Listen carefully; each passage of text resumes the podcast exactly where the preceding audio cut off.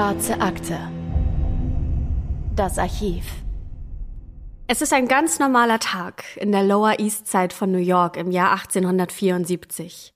Während im reichen Stadtteil Manhattan die High Society langsam den Tag beginnt, geht es in Little Germany, in Kleindeutschland, wie die Bewohner ihr Viertel nennen, schon geschäftig zu. Zeitungsjungen rufen die Schlagzeilen aus, Menschen strömen zu ihrer Arbeitsstelle. Little Germany platzt aus allen Nähten, denn immer mehr Europäer überschwemmen den Hafen von New York auf der Suche nach einem besseren Leben.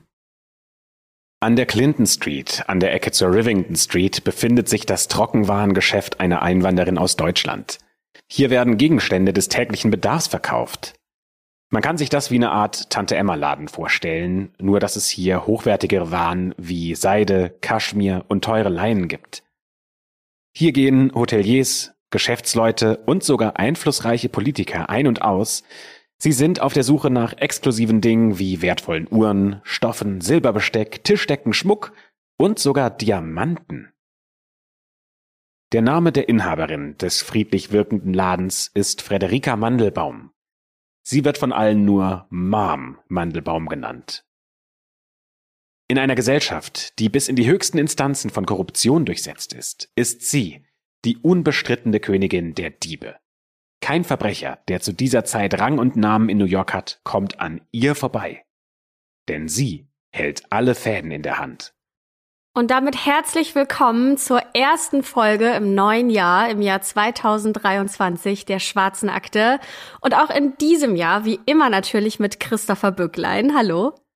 Hallo, schön, dass ihr da seid und natürlich auch mit Anne Luckmann. Und wir haben heute zur Abwechslung einen weitestgehend unblutigen, aber dafür natürlich umso interessanteren Fall mitgebracht.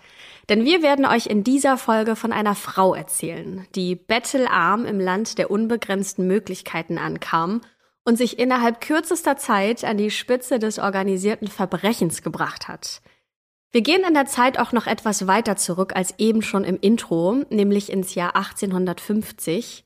Friederike Mandelbaum und ihr Mann Wolf Mandelbaum leben mit ihrem ersten Kind, der kleinen Bertha, genannt Bessie, in Kassel in Deutschland.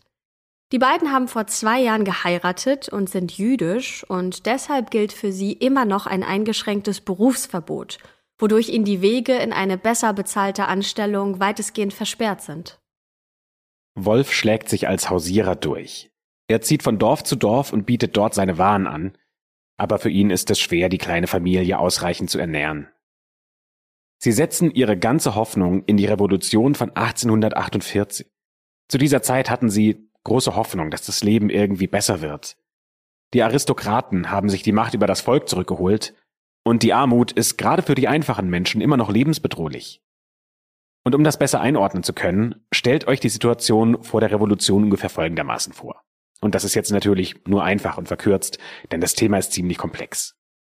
Den meisten Menschen ging es unter der Herrschaft des Adels schlecht. Die hatten kaum genug zum Essen und wie auch in Frankreich haben sich die Menschen für die Gründung eines demokratischen Staats zusammengefunden. Auch Familien wie die Mandelbaums erhoffen sich mehr Rechte für die jüdische Bevölkerung, die wahrscheinlich auch realisiert worden wären, wenn sich die Revolution durchgesetzt hätte. Nachdem aber ein Jahr später der Adel erneut die Herrschaft übernimmt, verbessert sich die Lage der Mandelbaums nicht. Frederika und Wolf treffen daher eine schwere Entscheidung. Sie sagen, wir verlassen Deutschland und brechen auf in die neue Welt. Wir wollen nach New York. Denn überall heißt es, dass man es dort weit bringen kann. Als erster verlässt Wolf Deutschland. Im September folgt ihm Frederika mit ihrer kleinen Tochter Bertha und zum Zeitpunkt der Überfahrt ist Frederika 25 Jahre alt. Sie sticht aus der Masse raus, denn sie ist ziemlich groß mit 1,80 Meter und sie wiegt über 100 Kilogramm. Die Überfahrt mit einem Kleinkind kostet natürlich sehr viel Kraft und die beiden reisen im Zwischendeck der dritten Klasse. Die Betten hier sind ihr zu klein und für die niedrigen Decken im Schiffsbauch ist sie viel zu groß. Und zu der Zeit braucht ein Segelschiff für die Überfahrt von Bremerhaven nach New York ungefähr sechs Wochen. Das Essen an Bord ist streng rationiert und wenig nahrhaft, weil frische Lebensmittel wie Obst und Gemüse gar nicht so lange haltbar sind. Und die Nahrung besteht daher zum größten Teil aus hartem Schiffszwieback und Trockenfleisch. Das Trinkwasser an Bord schmeckt nach den ersten Wochen abgestanden, denn ein Zwischenstopp, um an frisches Wasser zu kommen, Den gibt es auf dem Weg nach Amerika nicht. Viele Passagiere in der dritten Klasse werden unterwegs krank und einige sterben sogar. Das liegt auch daran, dass der Müll auf diesem Schiff sich stapelt, denn äh, den kann man ja nicht einfach entsorgen. Und die Ventilation, die ist auch extrem schlecht. Das bedeutet, dass sich in dieser Umgebung Krankheiten sehr leicht ausbreiten. Außerdem besteht immer die Möglichkeit, dass ein Sturm das Schiff zum Kentern bringt. Aber Frederika und ihre kleine Tochter, die überstehen die Reise gut und erreichen den Hafen von New York, der damals noch der größte Hafen von Amerika ist. Dort wartet auch Wolf auf sie, und schon bald nehmen die beiden den Beruf auf, den sie auch in Deutschland ausgeübt haben. Sie verkaufen Waren. Für Frederika ist es eine Selbstverständlichkeit, zum Familieneinkommen beizutragen, und tatsächlich wird sie sich auch im Laufe ihres Lebens immer wieder dafür einsetzen, dass Frauen ihr eigenes Geld verdienen können, wenn auch auf eine sehr umstrittene Art und Weise. In den Anfängen ihrer Zeit in New York, da lebt die zukünftige Königin der Diebe wohl wie die meisten anderen deutschen Einwanderer in einem schnell errichteten Apartmenthaus bei Freunden oder bei Verwandten. In einer Wohneinheit leben dort bis zu 19 Menschen auf engstem Raum und die hygienischen Zustände sind durch die rasch steigende Bevölkerungszahl in den 1850er Jahren gab es eine regelrechte Auswanderungswelle aus Europa, wirklich katastrophal. Die Einwohner eines Apartmenthauses teilen sich zum Beispiel vier Außentoiletten im Hinterhof. Die Straßen sind schmutzig und bieten einen idealen Lebensraum für Ratten und anderes Ungeziefer. Nachttöpfe und Abfall werden einfach aus dem Fenster gekippt und trotzdem ist die Situation für die Einwanderer oft dennoch erträglicher als in der Heimat. Und sie versuchen irgendwie das Beste aus diesen Umständen zu machen. So auch Frederika. Sie hat ein Auge für brauchbare Gegenstände, die von anderen Menschen einfach weggeworfen oder zurückgelassen wurden, nimmt die mit und verkauft sie. Vermutlich waren diese Gegenstände sowas wie alte Teppiche, Tischtücher, Kleidungsstücke, aber auch so Dinge wie Kochgeschirr Ihre Statur und ihre herausragende Körpergröße, die kommen ihr dabei zugute, und bald kennen schon viele Menschen in diesem Viertel die energische Frau. Außerdem lernt sie schnell die englische Sprache. Sie ist kommunikativ, sie geht schnell auf die Menschen zu, das soll in ihrer Karriere ein weiterer Vorteil sein. Außerdem spricht es sich herum, dass Frederika keine Fragen stellt. Sie will nicht wissen, woher die Ware kommt, die sie verkauft. Daher kommen immer mehr Kleinkriminelle und Hehler zu ihr und versuchen ihr gestohlenes Diebesgut zu verkaufen. Und da Frederika den Wert der ihr angebotenen Waren sehr gut einschätzen kann, weiß sie auch schnell, mit welchen Gegenständen sie einen Gewinn machen kann und welche sie ablehnt. Bis über das Viertel hinaus sogar spricht sich der Name Mandelbaum herum und immer mehr zwielichtige Gestalten kreuzen Frederikas Weg. Schon bald ist die Familie in der Lage, ein Apartment für sich alleine anzumieten und diese neue Wohnung hat zwar kein fließendes Wasser, keine zuverlässige Strom- oder Heizungsversorgung, aber doch ist die Familie froh um etwas Privatsphäre. Nach Tochter Bessie werden 1860 noch der Sohn Julius und Tochter Sarah geboren und später kommen noch Sohn Gustav und Tochter Annie dazu.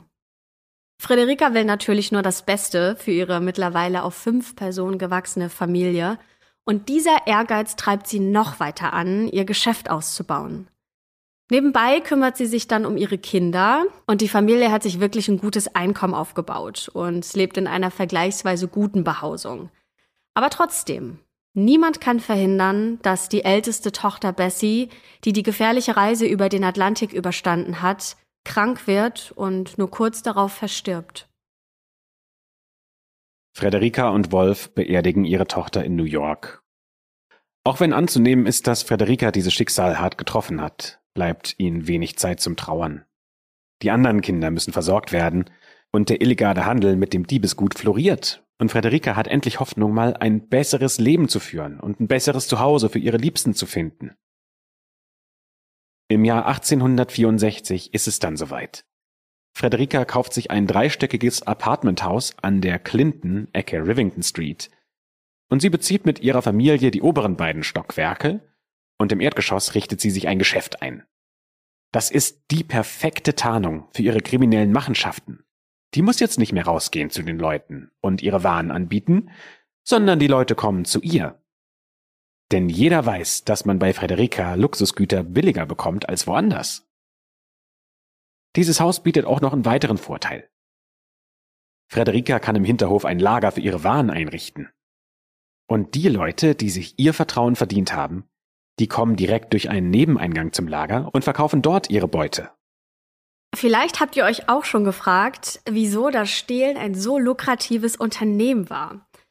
1850, das Jahr, in dem Friederika New York erreicht hat, da leben hier ungefähr 500.000 Menschen in New York. Zehn Jahre später, also in den 1860er Jahren, da waren es schon über eine Million. Der Staatsapparat kam also gar nicht so schnell nach, eine angemessene Anzahl von Polizisten zu stellen, und die Verhältnisse waren immer noch so schlecht, dass vielen gar nichts anderes übrig blieb, als zu stehlen, wenn sie irgendwie überleben wollten. Gerade Bahnhöfe oder ähnlich geschäftige Orte boten einen idealen Platz, um dort nichtsahnenden Bürgerinnen und Bürgern um Taschenuhren, Schmuck oder Geldbörsen zu erleichtern. Und danach galt es dann, dieses Diebesgut so schnell wie möglich weiter zu verkaufen. Und die erste Anlaufstation war das Trockenwarengeschäft von Marm Mandelbaum. Ja, und nicht nur Kleindiebe und Einbrecher haben von ihrem Geschäft profitiert. Nein, auch Hotelbesitzer, Geschäftsmänner und andere respektierte Mitglieder der Gesellschaft gehen bei ihr ein und aus um Dinge zu kaufen, die woanders wahrscheinlich deutlich teurer gewesen wären. Wir erklären euch jetzt mal anhand eines einfachen Beispiels, wie Friederika Mandelbaum so viel Geld einsammeln konnte, dass sie sich einen Laden und bald darauf sogar noch weitere Immobilien leisten konnte.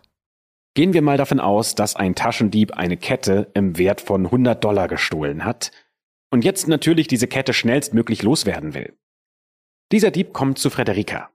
Sie ist bekannt dafür, keine Fragen zu stellen. Frederika zahlt dem Dieb 20 Dollar und verkauft die Kette dann für 50 Dollar. Ja, und so haben drei Personen einen guten Deal gemacht. Zuerst ist es natürlich der Käufer, der auch keine Fragen stellt, woher die Kette kommt. Der ist einfach nur froh, einen guten Deal gemacht zu haben. Frederika, die hat eine gute Marge auf diesen Deal. Und der Dieb ist ebenfalls froh, weil er sein Diebesgut losgeworden ist. Dass die Polizei diesen kriminellen Machenschaften keinen Einhalt geboten hat, das könnte vielleicht daran liegen, dass Friederika Mandelbaum auch für die Polizisten ein verlockendes Angebot hat, dem viele nicht widerstehen konnten in der Zeit. Ein durchschnittlicher Streifenpolizist verdient Mitte des 19. Jahrhunderts gerade so viel, dass er sich und seine Familie über die Runden bringen kann. Und das ist auch Mandelbaum bewusst. Und so bietet sie den Polizisten eine lukrative Belohnung an. Wenn der bestohlene Bürger nach dem vermissten Gegenstand, wie zum Beispiel der Kette, sucht, dann kann er sie zum Ursprungswert wiederkaufen, also für 100 Dollar. Der Polizist agiert als Mittelmann und bekommt dafür von Mandelbaum 20 Dollar Provision. So erhalten der Dieb und der Polizist je 20 Dollar und Mandelbaum steckt die verbleibenden 60 Dollar ein. Für alle, natürlich bis auf das arme Opfer, ist das ja eine ziemlich ideale Lösung. Dass Frederika so erfolgreich werden konnte, das liegt hauptsächlich auch an der Zeit, in der sie die Vereinigten Staaten erreicht hat. Zu dieser Zeit ist mit Geld fast alles möglich. Ein Freispruch bei Gericht ist nur eine Frage des Preises, ein Anwalt und Polizisten, die mal kurz in die andere Richtung schauen, ebenso. Aber nicht nur die Polizei und Staatsanwaltschaft sind bestechlich, auch die führenden Politiker bereichern sich fleißig an der Korruption. So steht der notorische William Boss Tweed als einer der einflussreichsten Politiker von New York ganz oben an der Spitze der Korruption. Er hat den Vorsitz in vielen großen Unternehmen und kaum jemand, der in die New Yorker Infrastruktur investiert, kommt an ihm vorbei. Bauherren zahlen ihm hohe Beträge für die Erteilung von Aufträgen, die allesamt in Tweeds eigene Tasche fließen, und so kommt es, dass er während seiner Amtszeit zwischen 25 und 45 Millionen Dollar einfach so in seine Tasche gelenkt hat. Es wird also bestochen, gelogen und sich bereichert. Und der berühmte Schriftsteller Mark Twain bezeichnet dieses Zeitalter auch als das vergoldete Zeitalter. Mit einer gewissen Ironie weist er darauf hin, dass man es sich wie einen kaputten Gegenstand, der einfach mit Gold überzogen wurde, vorstellen kann und Friederika Mandelbaum dürfte diese Bezeichnung wahrscheinlich ziemlich egal gewesen sein, denn für sie geht es in den 1860er Jahren ja steil bergauf. Es sind drei Eigenschaften, die Frederika so erfolgreich werden lassen. Das erste ist, dass sie gute Fachkenntnis hat. Sie kennt den Wert der Waren, die sie annimmt. Das zweite ist, dass sie keine Fragen stellt, woher die Sachen kommen, die ihr geliefert werden. Und das dritte ist, dass sie nur Gegenstände kauft, von denen sie sicher ist, dass die sich weiterverkaufen lassen. Außerdem hat sie das Spiel der Macht rasch durchschaut. Sie weiß, dass Politiker, Richter und Polizisten Bestechungsgelder erwarten oder dass sie zumindest sich gut lenken lassen, wenn man nur ein bisschen Kleingeld in der Tasche hat. Die Kleinkriminellen, die freuen sich, dass sie fair und schnell bezahlt werden. Und diejenigen, die regelmäßig für Friederike arbeiten, die genießen ein Stück weit von ihrem Schutz und ihrem Einfluss. Frederica ist mittlerweile in dieser Oberschicht angekommen. Die ist auch bei vielen Festen eingeladen. Und sie selbst, die ist auch gerne Gastgeberin. Sie lädt zum Beispiel die Oberschicht zu ihren Dinnerpartys ein. Die meisten Menschen mögen sie. Nicht nur, weil sie eine gute Businessfrau ist, sondern weil sie auch ein offenes Ohr für jeden hat. Vielleicht durch den Tod ihrer eigenen kleinen Tochter sensibilisiert, fällt ihr Blick auf die vielen Straßenkinder, die in Little Germany und auch in anderen Einwanderervierteln in den Hinterhöfen und Gassen leben, die dort hungern und frieren und oft keine Menschenseele haben, die ihnen Wärme und Trost spenden. Friederika Mandelbaum weiß, dass das Leben auf der Straße für die Kinder hart und erbarmungslos ist, und einigen von ihnen hilft sie auf ihre Weise. Sie lässt sie nämlich für sich stehlen, bildet die geschicktesten von ihnen zu Taschendieben aus, sagt ihnen, worauf sie achten müssen, um nicht erwischt zu werden, und verspricht ihnen, das Diebesgut dann abzukaufen. Aus Frederika Mandelbaum wird bald Mom Mandelbaum, was so viel wie Mutter Mandelbaum bedeutet. Und auch die längst erwachsenen Diebe, mit denen sie zu tun hat, die übernehmen den Spitznamen für sie bereitwillig. Frederika geht sogar so weit, eine Schule für Diebe zu eröffnen. Im Jahr 1870 eröffnet sie die Grand Street School. Und von außen ist das ein einfaches Bürogebäude. Aber im Inneren wird willigen Schülern beigebracht, wie man am besten klaut, Dinge veruntreut, erpresst und besticht, also kurz gesagt, wie man am besten auf den gefährlichen Straßen von New York überleben kann. Diese Schule bleibt allerdings nur sechs Jahre bestehen, als sich der Sohn eines leitenden Polizeibeamten einschreibt, wird das nämlich selbst Frederika zu brenzlig und sie schließt die Schule kurzerhand wieder. Mom ist mittlerweile eine nicht mehr wegzudenkende New Yorker Persönlichkeit geworden und ihre Dinnerpartys sind legendär. Und jeder, der was auf sich hält in dieser New Yorker Elite, der freut sich an dem exquisiten Essen und Drinks und auch an den Einlagen, die der berühmt-berüchtigte Tresorknacker Charles W. Bullard oder auch Piano Charlie auf dem Klavier zum Besten gibt. Selbst mit Politiker Tweed hat Mandelbaum ein gutes Verhältnis, denn der bewundert ihren Geschäftssinn und sie weiß ihre Machenschaften durch ihn bis in die höchsten Instanzen geschützt. Mit ihrem Mann Wolf und den vier Kindern an ihrer Seite genießt sie die Früchte ihrer harten Arbeit. Ihre Kinder hält sie übrigens zum großen Teil aus ihrer Arbeit raus. Sie erlaubt nur dem ältesten Sohn Julius, sie bei ihren Unternehmungen zu unterstützen. Ihren Töchtern und dem jüngeren Sohn Gustav, denen verbietet sie es, in ihre Fußstapfen zu treten. Der Name Mom Mandelbaum ist in aller Munde und ihr kleiner Laden an der Clinton-Ecke Rivington Street, der wird zu jeder Tages- und Nachtzeit frequentiert. Die Männer, Frauen und Kinder, die Moms Vertrauen genießen, die wissen um den Seiteneingang, der sie über einen Hinterhof in die verborgenen Räume ihres Ladens führt. Längst ist dieser Lagerraum im Hinterhof zu klein geworden und Friederika ist in das aufstrebende Immobiliengeschäft eingestiegen. Sie hat für sich mehrere Lagerhallen in Brooklyn und in New Jersey angemietet, in denen sie die zahlreichen Waren, unter anderem auch eine große Menge an wertvollen Stoffen, gut unterbringen kann. Und außerdem hat sie sich ein paar Apartmenthäuser gekauft und so fließen auch legale Mieteinnahmen in ihre Tasche. Bis in die 1880er Jahre können Einwanderer noch ohne weitere Schwierigkeiten nach New York einreisen und danach müssen sie sich strengenden Kontrollen unterziehen, weil die Stadt droht, aus allen Nähten zu platzen. Werbung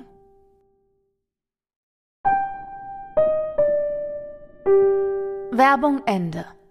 In den typischen Einwanderervierteln ist das Leben auch Anfang der 1870er Jahre noch sehr hart. Zwar wird New York langsam, aber sicher in dem berühmten Schachbrettmuster aufgebaut, das heißt es wird viel Platz auf wenig Raum für die Bewohner geschaffen, aber eines dieser moderneren Apartments zu beziehen, kostet Geld, das viele Einwanderer einfach nicht aufbringen können. Die leben weiterhin mit dem Ungeziefer auf engstem Raum zusammengepfercht unter miserablen Bedingungen.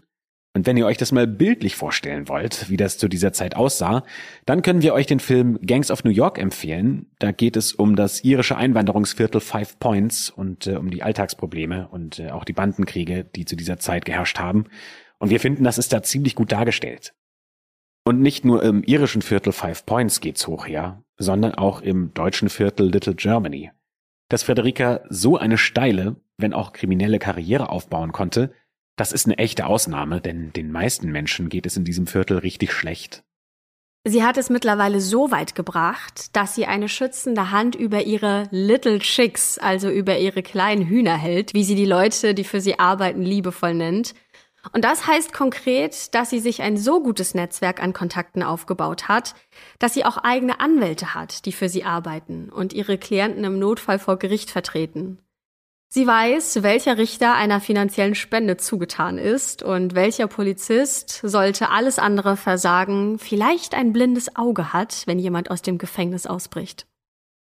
Mom ist eine treue Kundin der Anwaltskanzlei Hove und Hummels und sie bezahlt diesen beiden Staranwälten 5000 Dollar im Jahr, dass sie ihr jederzeit zur Verfügung stehen und ihre kriminellen Unterstützer bei Bedarf vor Gericht vertreten.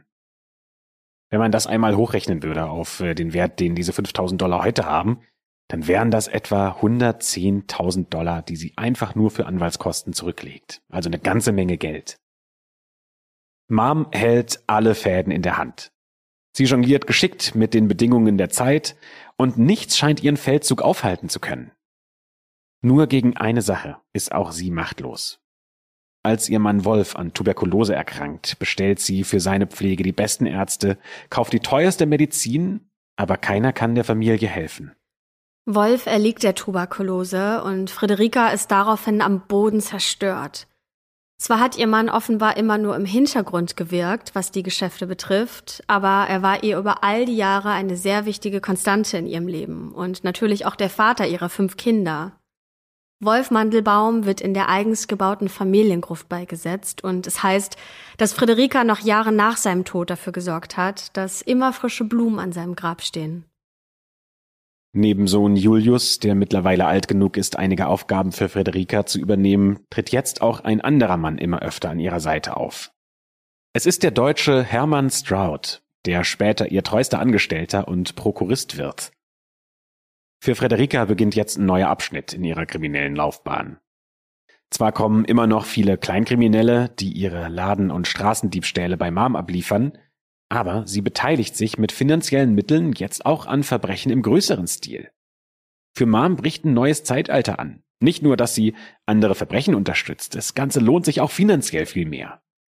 Innerhalb kürzester Zeit kommt sie an enormen Reichtum. Sie häuft mehrere Millionen Dollar an.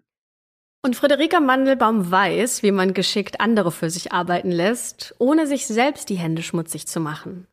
Sie verfügt über so viel Geld und Macht, dass es ihr ein leichtes ist, ambitionierte Einbrecher bei ihren Vorhaben zu unterstützen.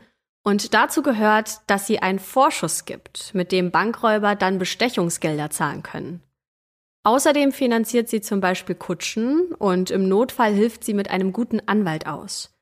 Dafür muss der Einbrecher ihr dann nur einen kleinen Teil seiner Beute abgeben. Im Folgenden werden wir euch mal einige der berühmtesten Verbrecher des späten 19. Jahrhunderts vorstellen, mit denen Friederika Mandelbaum ein fast schon familiäres Verhältnis hatte. Als erstes hätten wir Piano Charlie. Den haben wir ja vorhin schon mal kurz erwähnt. Der spielt regelmäßig bei Frederikas Dinnerpartys auf dem Klavier und ist zudem noch einer der talentiertesten Tresorknacker seiner Zeit. Als er ins Gefängnis wandert, weil er Waren im heutigen Wert von über 2,2 Millionen Dollar vom Hudson River Railway Express gestohlen hat, zögert Frederica keine Sekunde. Zusammen mit einem anderen namhaften Kriminellen arbeitet sie einen Plan aus. Sie wollen Piano Charlie aus dem Gefängnis befreien. Immerhin hat der ihr treu gedient und außerdem vermisst sie seine Musikeinlagen.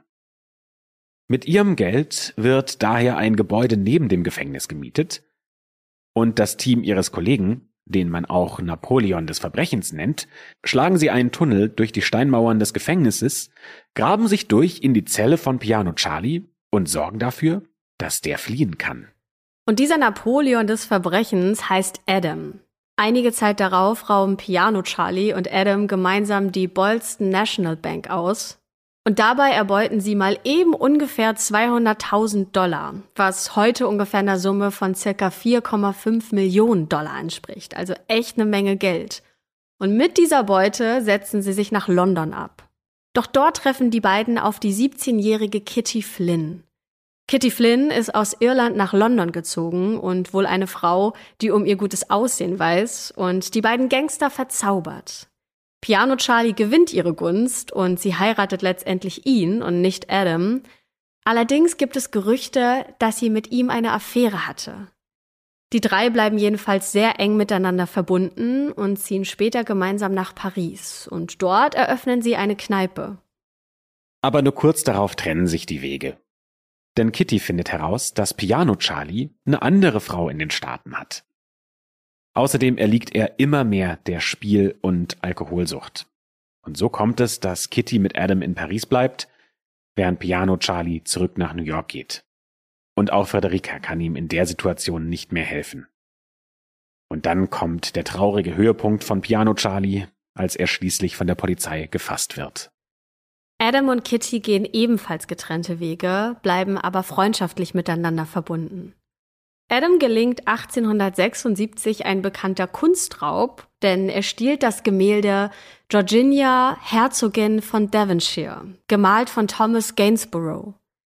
Er will das Kunstwerk aber für sich behalten und muss jetzt irgendwie einen Weg finden, seine beiden Komplizen auszubezahlen. Deshalb reist er nach Südafrika, wo er Rohdiamanten im Wert von über 500.000 Dollar stiehlt, die er dann in London verkauft. Ja, es scheint so, als würde das Leben für Adam besser laufen als für seinen früheren Freund Piano Charlie. Er heiratet, bekommt Kinder, sitzt für eine kurze Zeit zwar noch im Gefängnis, aber lebt dann die letzten Jahre seines Lebens in Frieden und auch in Reichtum. Ironischerweise wird sein Sohn später mal Detektiv der berühmten Pinkerton Agentur, und genau diese Agentur wird in der Geschichte von Frederica Mandelbaum noch eine sehr große Rolle spielen. George Leslie ist ein weiterer Name der Blütezeit Mandelbaums. Frederica setzt in den begnadeten Dieb, den man auch den König der Einbrecher nennt, große Hoffnung und ist bereit, ihm bei einem Jahrhundertcoup zu helfen. Drei Jahre lang plant Leslie seinen Überfall auf die Manhattan Savings Institution, das ist eine Bank, in der wirtschaftliche Größen wie Rockefeller und Carnegie ihr Vermögen bunkern. Und das macht sie nicht einfach so, sondern sie weiß, dass Leslie bereits Erfahrung mit Einbrüchen hat. Ein bekanntes Beispiel ist die Ocean National Bank, die er mit seiner Gang im Jahre 1869 ausgeraubt hat. Dabei hat er 750.000 Dollar erbeutet. Oder wenn man das auf heute umrechnen würde, 17 Millionen Dollar. Seine Pläne für diesen Überfall auf die Manhattan Savings Institution, die bereitet er akribisch vor. Allerdings wird er bei der Umsetzung seines Plans im Oktober 1878 nicht mehr dabei sein. Denn im Mai desselben Jahres verschwindet er spurlos. Seine Leiche wird einen Monat später in einem Gebüsch in Yonkers in New York gefunden und es wird gemunkelt, dass ihn einer seiner Gangmitglieder erschossen hat, weil er angeblich eine Affäre mit dessen Frau hatte. Ja, und jetzt, wo der Kopf dieses Einbruchsversuchs gestorben ist, ist der Einbruch wahrscheinlich auch gelaufen, oder? Nee, tatsächlich versucht die Bande diesen Einbruch trotzdem und dieser Einbruch gelingt. Allerdings nicht ganz so reibungslos, wie die Gang unter Leslie das normalerweise gewohnt ist. Zwar erbeutet die Gang rekordverdächtige 2,5 Millionen Dollar, beziehungsweise nach heutigen Maßstäben 57 Millionen Dollar, aber ein großer Teil der Beute besteht aus Schuldscheinen, mit denen die Einbrecher nichts anfangen können, denn diese Schuldscheine wurden auf den Namen des Gläubigers ausgeschrieben und sind nicht übertragbar. Wie wir ja vorhin schon mal angesprochen haben, hat Friederika eine besonders große Bereitschaft, Frauen zu helfen, auf die eigenen Beine zu kommen. Eine ihrer vielen Schützlinge ist die bekannte Sophie Lyons, die schon als sechsjähriges Mädchen Mandelbaums Weg kreuzt. Es heißt, dass Friederika über das blond gelockte Engelswesen entzückt gewesen sei und sie alles lehrt, was sie bezogen auf das Diebesgeschäft weitergeben kann. Sophie ist alles, was Friederika selbst nie war. Sie entwickelt sich zu einer bildhübschen Frau, die mit Leichtigkeit Männer um den Finger wickelt Und eine ihrer vielen Tricks ist es, verheiratete Männer in ein Hotel zu locken, sich ausziehen zu lassen und dann zu fliehen. Wenn der Mann nicht will, dass die Bereitschaft, fremd zu gehen, auffliegt, dann muss er an Sophie eine stattliche Summe zahlen. Jahre später beendet Sophie ihre kriminelle Karriere. Als Frederika schon längst gestorben ist, veröffentlicht sie ein Buch mit dem Titel Warum sich Verbrechen nicht auszahlt. Und darin, da sagt sie sich von ihrer ehemaligen Beschützerin los und stellt sich selbst als ein missbrauchtes Opfer dar, die zum Stehlen gezwungen wurde. In ihrer zweiten Lebenshälfte, da arbeitet sie mit Immobilien und sie hilft Menschen dabei, von kriminellen Wegen loszukommen. Alle namhaften Verbrecher, die wir euch gerade vorgestellt haben, sind bei Frederika Mandelbaum ein- und ausgegangen. Und das war nur die Spitze ihres großen Netzwerks an Kriminellen, Geschäftsmännern, Polizisten, Politikern, Richtern und auch sonstigen Größen, die im New York der 1870er Jahre irgendwas zu sagen hatten. Anfang der 1880er Jahre beginnt das Imperium von Friederike allerdings zu bröckeln, denn viele ihrer Weggefährten sind bereits verstorben oder verhaftet. So haben sich die Politiker und die Gesellschaft in der Stadt, die niemals schläft, geändert. Der Politiker Boss Tweed ist zum Beispiel 1878 gestorben und an seine Stelle sind Reformer getreten, die sich nach einer weniger korrupten Gesellschaft sehen und Mandelbaums illegale Machtenschaften nicht länger dulden. Allen voran ist dem Bezirksstaatsanwalt Peter Olney die Königin der Diebe ein Dorn im Auge. Und da auch ihm längst bekannt ist, dass die Polizeibehörde der Stadt in den letzten 25 Jahren so gut wie nichts gegen Mandelbaum unternommen hat. Weil seine Mitarbeiter kräftig an ihren zwielichtigen Geschäften mitverdienen, beauftragt er eine ganz besondere Agentur damit. Und die soll nachweisen, dass Mandelbaum wissentlich mit Diebesware handelt. Ja, und die Agentur, über die wir hier reden, ist die Pinkerton Agentur. Die Pinkerton Agentur ist ein privates Unternehmen, das Detektive aussendet. Und in Mandelbaums Fall ist das ein junger Mann namens Gustav Frank, der sich für diesen Fall als Josef Stein ausgibt.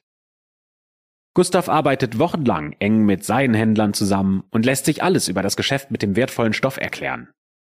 Er lernt, an welchen Stellen Markierungen gut angebracht werden können, sodass man die Seide im Falle eines Diebstahls leicht identifizieren kann. Außerdem beobachtet er Mandelbaums Laden ausgiebig und stellt dabei fest, dass es fast unmöglich ist, Mandelbaum unauffällig zu treffen. Der Laden ist von Spitzeln bewacht, die sich sofort an die Fersen von verdächtigen Personen heften, wenn diese sich zu lange vor dem Geschäft aufhalten. Diejenigen, die für Mandelbaum arbeiten und denen sie vertraut, betreten das Haus über einen Seiteneingang.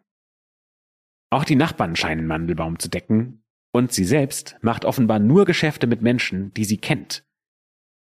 Eines Tages im Jahr 1884, da fasst sich Detektiv Gustav ein Herz.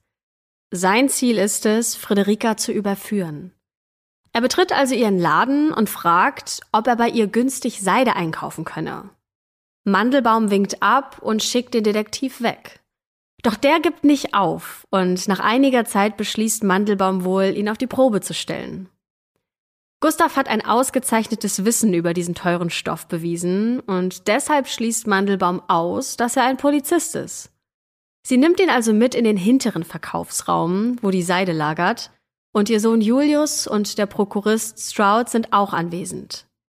Julius deutet bei der Rolle auf ein Etikett, das den früheren Besitzer ausweist, und der getarnte Detektiv bietet seine Hilfe beim Entfernen des Etiketts an, und schon ist er mit Mandelbaum im Geschäft. Was sie nicht ahnt, Gustav hat das Etikett als Beweismittel eingesteckt. Letztendlich ist es Gustav, der Frederika, ihren Sohn Julius und den Prokuristen Hermann Stroud überführt. Als er sie auffliegen lässt, soll sie ihm angeblich eine schallende Ohrfeige verpasst haben. Dieser Fall wird bewusst im Gericht in Harlem verhandelt, denn Frederika hat hier niemanden, den sie jemals bestochen hat oder den sie gut kennt, sodass dieser Fall auch so neutral wie möglich beurteilt werden kann. Frederika versucht dagegen Protest einzulegen, aber es hilft nichts. Im Jahr 1884 wird hier der Prozess gegen sie gestartet. Julius, Frederika und Hermann Stroud erscheinen bei der Anhörung und werden gegen eine hohe Kaution bis zur weiterführenden Verhandlung freigelassen. Die Detektive der Pinkerton Agentur sind damit beauftragt, die drei zu überwachen, Und währenddessen versucht Frederika mit ihren Staranwälten eine Verteidigungsstrategie aufzubauen. Frederikas Festnahme und die Strafverhandlung gehen natürlich wie ein Lauffeuer durch die Zeitungen. Der oberste Richter scheint fest entschlossen zu sein, die Geschworenen zu einer Verurteilung zu bewegen. Und Mandelbaum selbst, die leugnet jede Schuld. Weder habe sie etwas gestohlen, noch eine Bank überfallen, noch irgendjemanden ausgeraubt. Dass sie in all den Jahren nicht selbst gestohlen hat, ist aber auch dem Gericht klar. Allerdings verneint sie auch die Frage, ob sie wusste, dass sie mit Diebesgut handelt. Da sagt sie, nein, hat sie nicht, wusste sie nicht. Das habe sie zu keiner Zeit geahnt. Das bekräftigt sie in einer eidesstaatlichen Aussage. Ihr Anwalt versucht eine Strategie aufzubauen, in der Frederika als Opfer eines Streits zwischen konkurrierenden Polizeibehörden dargestellt wird. Und damit schafft er es, die Verhandlungen um ein paar Tage zu verzögern. In dieser Zeit fasst Frederika einen Plan. Die merkt ja auch, dass sich jetzt das Blatt gegen sie gewendet hat. Und sie will auf keinen Fall zu einer Haftstrafe verurteilt werden. Das erste, was sie macht, ist, alles, was sie besitzt, an ihre Tochter zu überschreiben, damit im Falle einer Verurteilung möglichst wenig bei ihr zu holen ist.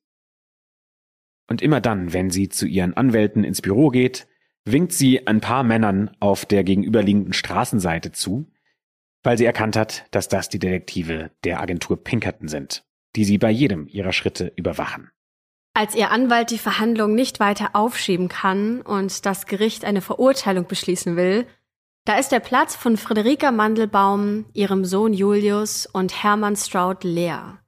Der Richter schäumt vor Wut, war er doch kurz davor, die Königin der Diebe endlich zu verhaften, und sofort lässt er nach Mandelbaum suchen. Doch ihre Tochter Sarah, die den Laden bedient, die weiß angeblich von nichts. Mandelbaum hat sich längst im Zug über die Staatsgrenze nach Kanada abgesetzt und zusammen mit dem Sohn und dem Prokuristen kommt sie in Hamilton an. Außerdem mit in ihrem Gepäck Diebesgut im Wert von einer Million Dollar. Darunter unter anderem Schmuck, Diamanten und Bargeld. Frederika wird in New York in Abwesenheit verurteilt. Und aus New York wird nach Kanada ein Brief geschickt mit der Bitte, Frederika auszuliefern, wenn sie denn gefasst würde. Ja, und so kommt's tatsächlich auch, also zumindest der letzte Part. Frederika wird in Kanada gefunden, denn dort gibt es auch nicht viele Frauen, die sich sehr schnell ein florierendes Business mit äh, sehr wertvollen Waren aufgebaut haben. Deswegen findet die kanadische Polizei schnell heraus, wer sie ist. Ja, und dann wird ihr ein Prozess gemacht. Da geht es im ersten Schritt darum, ob man sie ausliefern möchte. Und Frederika hat Glück, denn sie wird dabei freigesprochen. Der Grund dafür ist, dass man in Kanada nicht feststellen konnte, dass sie Diebesgut dabei hatte. Denn weder kann der New Yorker Diamantenhändler, von dem sie ihre Diamanten gestohlen hatte, beweisen, dass das seine sind, noch reist einer der anklagenden New Yorker nach Kanada, um gegen sie auszusagen. Und so wird Frederika freigesprochen und lebt ganz legal auf freiem Fuß. Sie eröffnet ein neues Geschäft, das dem in Little Germany ähnelt, und sie bezieht weiterhin zwielichtige Ware aus New York, die sie in Kanada billig weiterverkauft. Sie integriert sich in die neue Nachbarschaft, sie wird ein geschätztes Mitglied der jüdischen Gemeinschaft. Ja, aber das Ganze ist trotzdem ein bisschen bitter für sie, in Kanada zu leben, weil sie sich eigentlich dieses tolle Leben in New York ausgemalt hatte und das, obwohl sie ihre ganze Familie nach Kanada holt, äh, zumindest die ganze Familie, bis auf die älteste Tochter Sarah, die in New York bleibt und sich dort ums Geschäft kümmert. Frederika wurde einmal gefragt, wie es ihr denn in ihrem neuen Zuhause gefällt. Und daraufhin soll sie Folgendes gesagt haben. Oh, Kanada, selbst der Name widert mich an.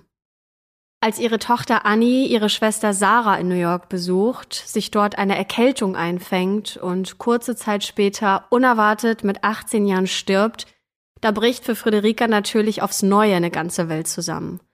Sie reist daraufhin heimlich zu dem Begräbnis in ihre ehemalige Heimat zurück und erweist ihrer Tochter so die letzte Ehre, doch sie kann nach Kanada zurückkehren. Dort wird Friederika selbst bald schwer krank und er liegt 1894 im Alter von fast 69 Jahren einem Nierenleiden. Ihr Leichnam wird nach New York überführt, die Stadt, die ihr in ihrem langen, bewegten Leben die beste Heimat war, und sie wird dort neben ihren beiden Töchtern Bessie und Annie und ihrem Mann Wolf in einer großen Zeremonie beigesetzt. Aber hier endet noch nicht endgültig die Reise von Friederika Mandelbaum, denn es gibt noch einen letzten großen Coup, der in ihrem Leben diskutiert wurde. Denn bis heute gibt es Spekulationen, ob Frederika ihren eigenen Tod nicht einfach nur vorgetäuscht hat, um so unbehelligt ihren Lebensabend auf den Straßen der Stadt, die sie vom Herzen geliebt hat, zu verbringen, nämlich in New York. Was dagegen spricht, ist, dass sie erwiesenermaßen schwer krank war und dass eine Frau wie sie, die man ja auch in der Stadt kannte, sehr wahrscheinlich schnell erkannt würde. Und damit schließen wir diese ja sehr unblutige Folge der schwarzen Akte. Wir hoffen sehr, dass es euch gefallen hat. Und wenn ihr noch tiefer in die Geschichte der Königin der Diebe einsteigen wollt, dann schaut mal in die Show Notes, da haben wir einige Links und auch eine Buchempfehlung für euch. Vielen Dank fürs Zuhören und bis zum nächsten Mal.